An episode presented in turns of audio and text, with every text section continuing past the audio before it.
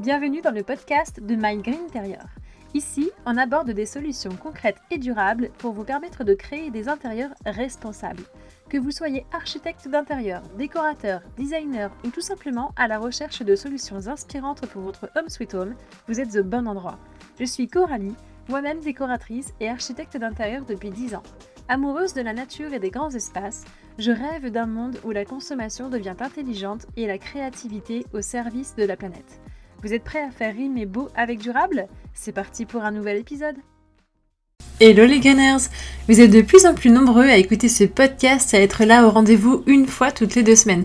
Alors je commencerai cet épisode par un grand merci, car cela montre votre intérêt pour ce sujet qui me tient tant à cœur, l'éco-responsabilité dans nos intérieurs. D'ailleurs, N'oubliez pas de laisser un petit commentaire sur Apple Podcast ou tout simplement à vous abonner sur votre plateforme d'écoute favorite, que ce soit Deezer, Google Podcast, Spotify ou que sais-je encore, afin de rendre un maximum visible My Green Interior et donc de donner encore plus de sens à ce podcast. Cet été, je vous propose des épisodes solo au format court que vous pourrez écouter entre deux moments de farniente ou de visite pour continuer de réfléchir à ce que vous pouvez faire dans vos entreprises afin d'améliorer votre empreinte environnementale.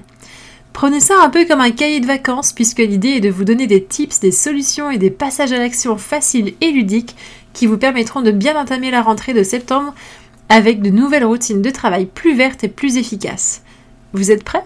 Allez, c'est parti Dans l'épisode précédent, on a vu comment faire de la place dans son bureau et dans son ordi tout en mettant en place de bonnes pratiques pour ne plus s'encombrer du superflu.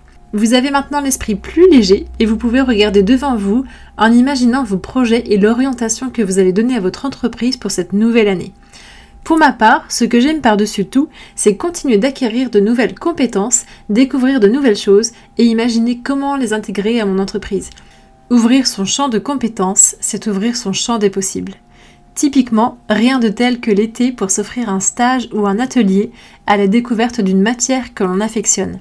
Le travail du bois, de la pierre, de l'argile ou encore du tissu, près de chez vous ou de votre lieu de vacances, il existe un tas d'expériences comme celle-ci pour mieux appréhender la matière, mieux la comprendre, et même si ça ne fait pas partie directement de notre métier de décorateur ou d'architecte d'intérieur, l'ouverture d'esprit et la curiosité en font toutefois partie intégrante. Vous pourrez alors plus facilement imaginer comment intégrer cette matière à vos futurs projets en la comprenant mieux de ses caractéristiques à ses contraintes.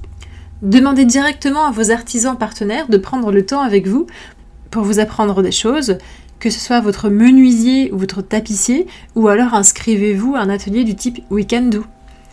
Au-delà des matériaux naturels, vous pouvez aussi vous former depuis votre bureau si vous n'êtes pas du tout manuel. Profitez de ce moment moins chargé pour potasser les différents labels et mieux comprendre leur subtilité, ou pour vous dégoter une formation en ligne sur l'éco-responsabilité, sur les analyses de cycle de vie des produits ou que sais-je encore.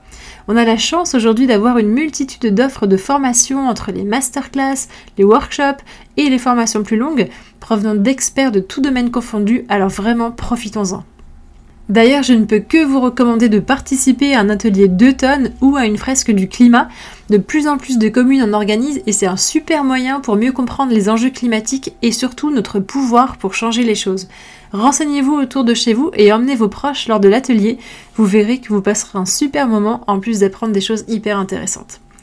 Pensez aussi à vous renseigner sur les salons artisanaux près de chez vous ou de votre lieu de vacances.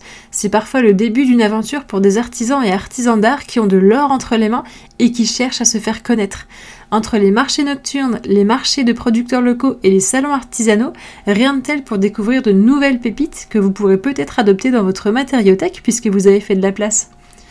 Et enfin, profitez des vacances pour aller vous faire une expo sympa qui vous fait de l'œil depuis un moment. C'est l'occasion de renflouer votre inspiration pour repartir regonfler à bloc avec de nouvelles idées créatives qui, j'en suis sûre, seront encore plus durables. Voilà les Greeners, j'espère que cet épisode vous a plu avec son format estival.